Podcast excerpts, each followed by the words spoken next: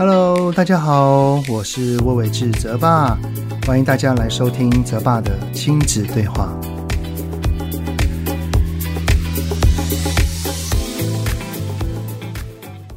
Hello，你们好，我是魏伟志泽爸，欢迎来到泽爸的亲子对话。上个礼拜呢，我在 Podcast 里面讲了微教养这个议题哦，就有一个妈妈私讯我，问我说有没有相关的书籍可以参考。所以呢，我想要先跟你们分享一本哦，这一本算是我的教养启蒙书。这本书带给我很多教养观念的建立跟启发，书名就叫做《高效能父母学》。《高效能父母学》这本书呢，是作者李显文老师他所撰写的。一开始我在当爸爸的时候啊，我也正在摸索着，还搞不太清楚到底什么时候该介入，什么时候该放手的那个尺度的拿捏啊。呃，就像是当时啊，只要是我的儿子跟别人有了纠纷，我都是立刻当起那个法官或警察的角色，然后来判断谁对谁错。也也就是因为看了这一本书，让我对于教养的界限。提供给孩子一个有限制的自由，这个轮廓是非常的清晰哦，也才明白到原来爸爸妈妈的放手是给予孩子练习与犯错的机会，这样做才是真正的对孩子好，而不是一昧的要替他决定好所有的事情啊。而在回答这个私讯的时候哦，我就一边回忆起了那个从零开始学习如何教养孩子的一切。我我现在对孩子的教养方式啊。即使是在管教的当下，我的语气都是很平稳的，我的情绪都是很稳定的。在沟通上面，真的没有命令，没有说服，只有很多很多的对话、提问、回应跟好奇。我能够跟大家做一个保证，就是我。真的有做到所谓的不打不骂，那也没有威胁跟恐吓，连条件交换，像是点数啊、零用钱啊、用三 C 时间这等等等的物质利诱，真的都完全没有。那这一路走来哈，并不是一开始就是像现在如此的。我我可以说是在教养的路上，我是跌跌撞撞，我经历了非常非常多次的自责与后悔。我我觉得我这一个人哦，有一个优点，就是会发现问题的时候，我不会总是责怪别人，因为其实责怪别人是很容易的，因为我只要责怪别人了，我就没有错嘛，那就是别人要改关我什么事啊？我我不要动就好。但我我不我并不会这样，我会做的地方是会先反省自己，看看自己有没有需要调整或改变的地方，然后呢，再去寻找方法。因为我认为啊，要让现状不一样，其实改变自己是最容易的捷径。特别是在亲子的关系里面呢，其实啊，往往只要爸爸妈妈愿意改变了，孩子他会跟着一起改变。所以呢，这一集的 Podcast 呢，我想要跟你们聊的呢，就是我自己教养孩子的心路历程。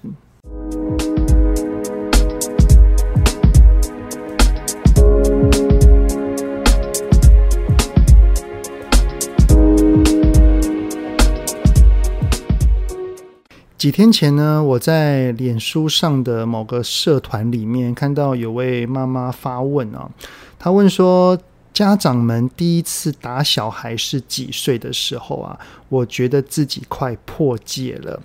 我相信在发这个文之前啊，这位妈妈可能有发生了什么事情，让她的理智线可能快要断掉了啊，甚至脑中会出现或是浮现很多的小剧场啊。不过我相信她当下应该是有忍住的。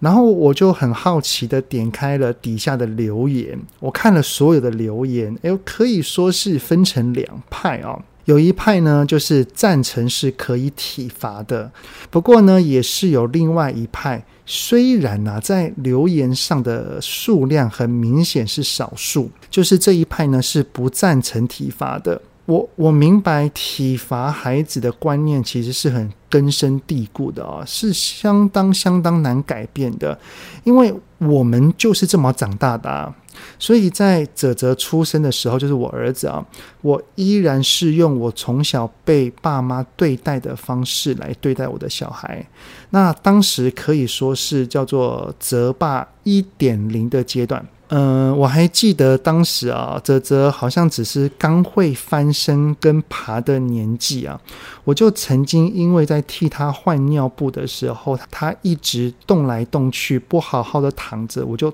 打他的大腿啊。所以我当时的观念是可以打的。不过就在那个时候，我看到他细皮白嫩的腿上有着一个鲜明的手掌印。哎，那个心情还是蛮心疼跟后悔的啦。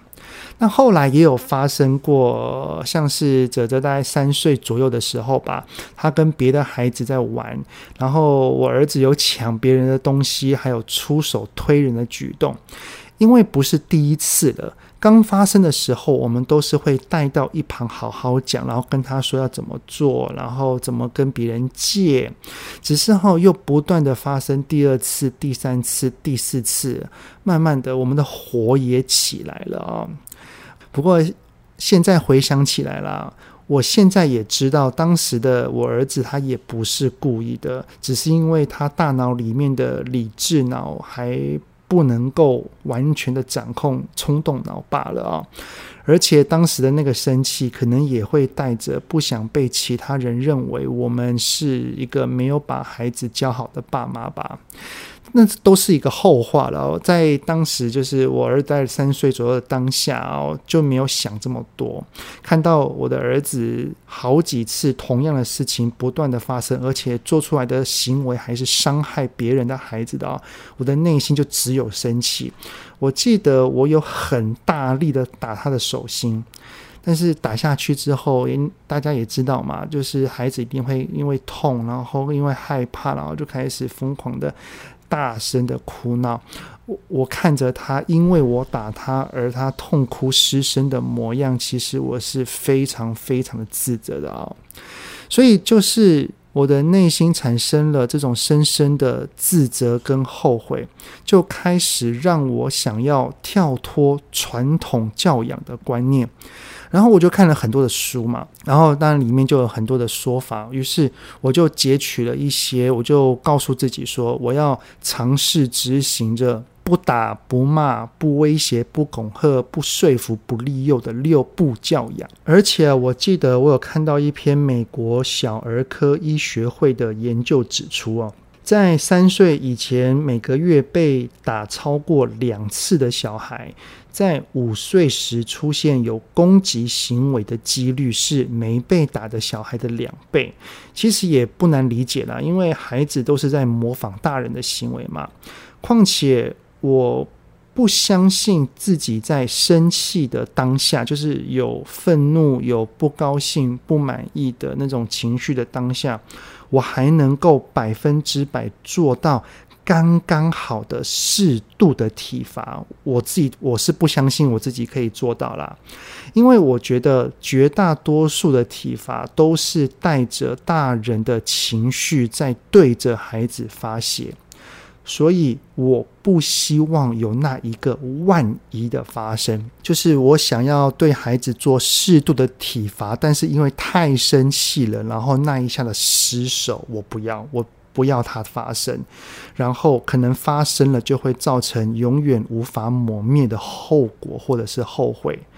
于是呢，我就从那一刻开始看了非常非常多的书，听了很多的讲座，也上了一些课程，也让我慢慢的转型为泽霸二点零。二点零的版本呢，是坚持六步教养的嘛，所以当时的我是认为说，我只要是不打不骂就是正确教养啊。所以我那个时期啊，我觉得我对孩子所做的方式，简单的来讲，就叫做气势跟很爱讲道理。呃，只要泽泽有做了不对的事情啊，我就会立刻用那个锐利的眼神。严厉的语气，然后可能会有点凶的表情，那高大的身材站在孩子的面前，然后制止他，像是看到他不对的行为了，我就会对他说：“嗯，泽泽。”呃，类似像这样子的语气啊，然后呢，然后就上前去把他抓住他的手啊，然后把他抱进房间里面，或者是可以独处的地方，然后开始把他放下来，然后。不断的讲道理，而我讲道理的方式啊，举例啊，像是假设我儿子他有呃要跟别人玩的时候，有人不借玩具给他，然后他生气了，他就会把玩具给夺走，然后打人。此时我发现了，我就会先去制止他，然后把他带进房间里面去跟他讲道理。我就会跟他说：“泽泽，爸爸知道你很生气，对不对？”好，你很生气，但是生气也不能打人啊。为什么不能打人呢？因为一二三四五，OK，对不对？好，那么如果对方不借你，你觉得你可以怎么做？你爸爸告诉你有一二三四五这些几种方法，这样你懂了吗？那我儿子听到了，他立刻当然会说听懂，听懂，因为因为他想走嘛，他想离开嘛。但是我不会这么快的就放过他，然后我就会接着说：好，如果你听懂的话，换你说给我听。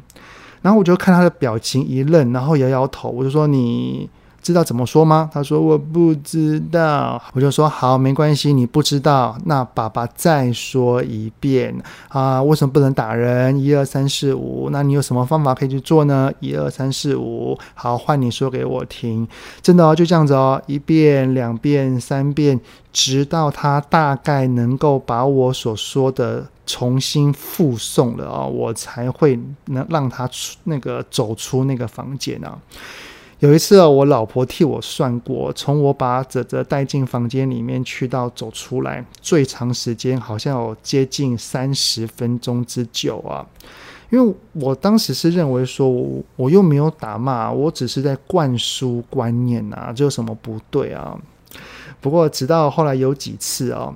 我发现到我。呃，对着我儿子用很严厉的口吻喊他的时候，他会立刻转身，然后发现是我，会马上的立正站好，他的眼神就透露出一个很恐惧的的那种神情，就很像是一个普通的呃小兵遇到一个连长一般那种那那种模样哦。然后还有一次，我我也是印象好深刻，就是呃，我叫他要进房间去讲道理的时候，他就走向我，然后轻轻轻的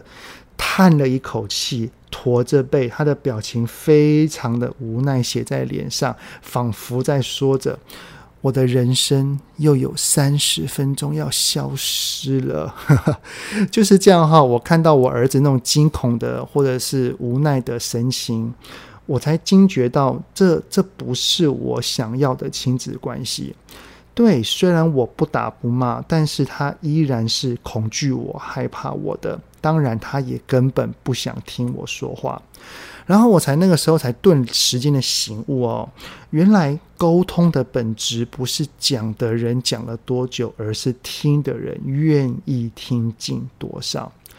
后来啊，就是这样，我就不断的再去改变、去调整，我试着去简短我的说话。重点是我所说出来的话会以对方的立场、对方的心情去让他能够听得进去为主，而同时间连同着我的姿态。眼神、语调、口气等等的，也都在不断不断的修正，都是为了让我的孩子不会感到恐惧跟害怕为目标。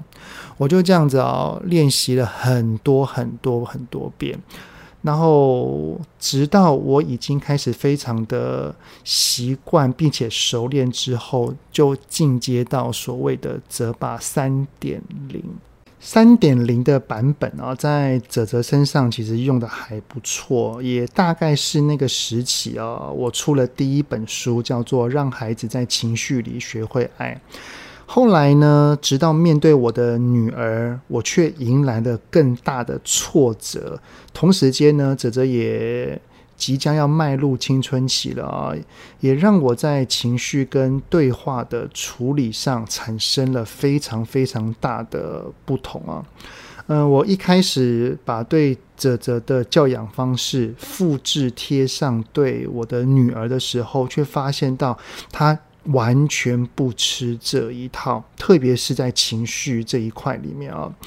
嗯，我举例好了，就像是啊，同年龄的泽泽，他生气了，顶多十分钟他就没气了，他就气完了，我们就可以好好的说话了。那我儿子呢，我只要一制止他，他也会马上停止动作，然后，然后就可以有很好的互动。不过我的女儿她真的不是这样，我女儿她在三到五岁的情绪巅峰期的时候，她的哭闹的平均时间叫做二十到五十分钟不等，超过一个小时以上的也是有好几次哦。而且呢，我越是制止他，他却偏要做，真的非常的坚持，就很像是。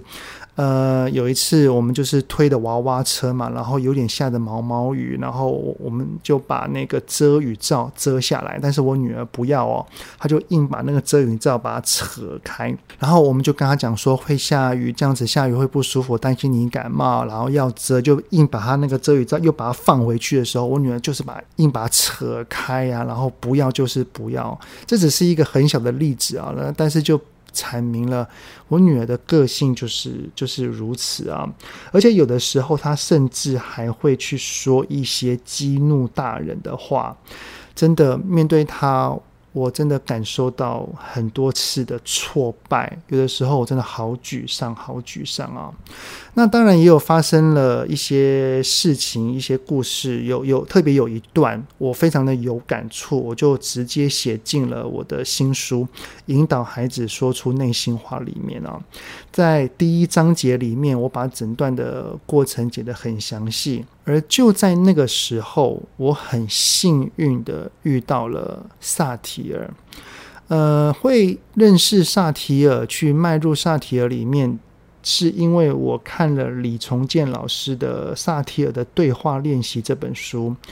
我看了之后，我对于里面的对话模式真的非常的感兴趣。而且那个时候的泽泽，他也快要升高年级了哦，他有一些事情不会完完全全的对我们透露了，而且有的时候我们在问他话的时候，他还会用呃不知道啊、忘记了等等的方式来带过，他的内心话开始会有一些隐藏。当然啦，我觉得孩子会有秘密，会有一些事情不想告诉父母，这是很正常的。只是有一些事情，如果要进行教养的这个阶段，我们还是要了解孩子内心真正的想法，我们才能够做出一个好的教养。后来呢，我就参加了重建老师的工作坊，真的有如打通任督二脉一般啊，在对话跟情绪的应对上。如获至宝，让我能够用稳定的情绪来面对我的女儿，也能够用良好的提问方式来跟我儿子沟通。现在哦，泽泽他已经要升国二了。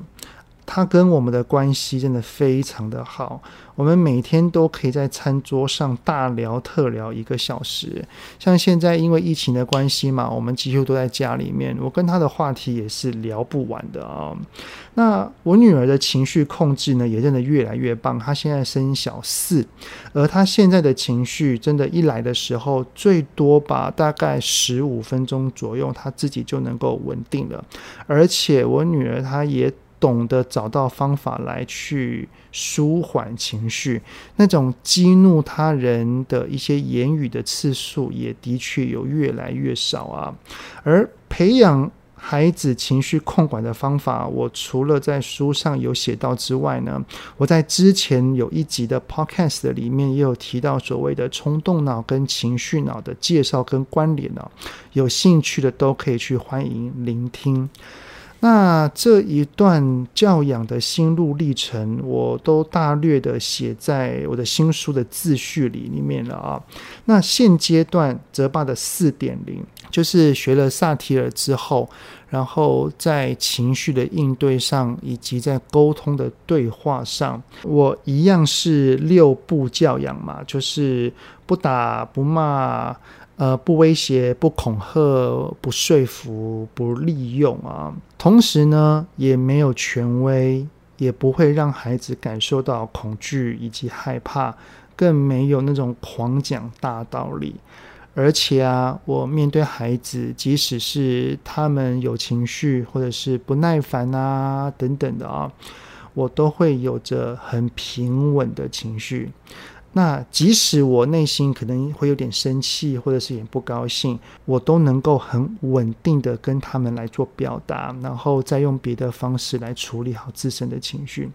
所以啊，我觉得现在我跟我的老婆还有我的小孩们，我们一家人的关系都非常的紧密。然后跟他们之间都是无话不谈，双方即使有不和或者是冲突的时候，也都能够用良好的对话跟沟通，把彼此的内心话来讲开。那当然有一些对话的一些细节呢，都可以参考我的书，也可以参考我的脸书上面，我常常会把一些对话的经历把它。呃，很详细的把它写出来啊，所以我可以这么说，就是现阶段的状态，其实是我是真的还蛮喜欢，然后也挺满意的。有一句话呢，我常在演讲的时候提到，就是我们都是有了孩子才开始学习怎么当爸妈的。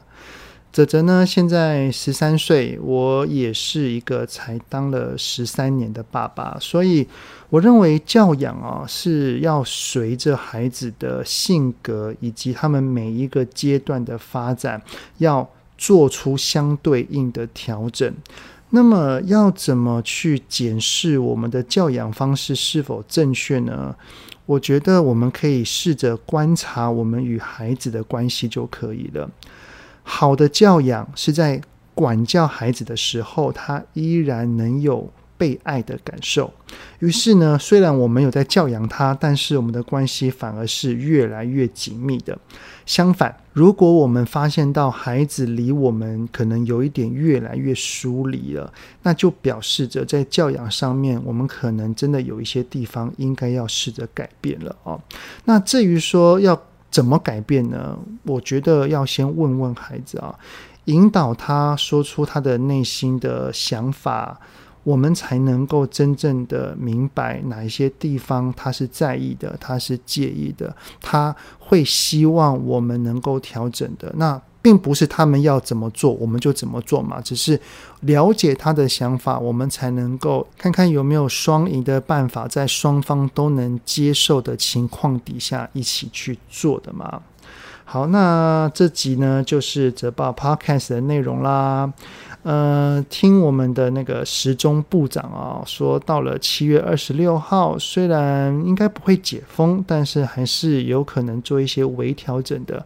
这几天的确诊状况其实都大概在十几位上下啊，当然能够越少越好啦。所以呢，即使微解封了，我们还是不能够掉以轻心哦。在外就是把口罩戴好戴满，然后依然是减少群聚。老话一句就叫做“没事就待在家里吧”。好，那我们就讲到这边喽。泽爸的亲子对话，下次再见啦，拜拜。希望今天的节目有让您与孩子之间有着更好的相处。欢迎在各个收听平台订阅泽爸的亲子对话。如果是用 Apple Podcast。请以五星按赞给予肯定，也欢迎留言，我们一起讨论哦。如果有想要听什么亲子的议题，请欢迎告诉我。愿天下家庭的亲子关系能够更好。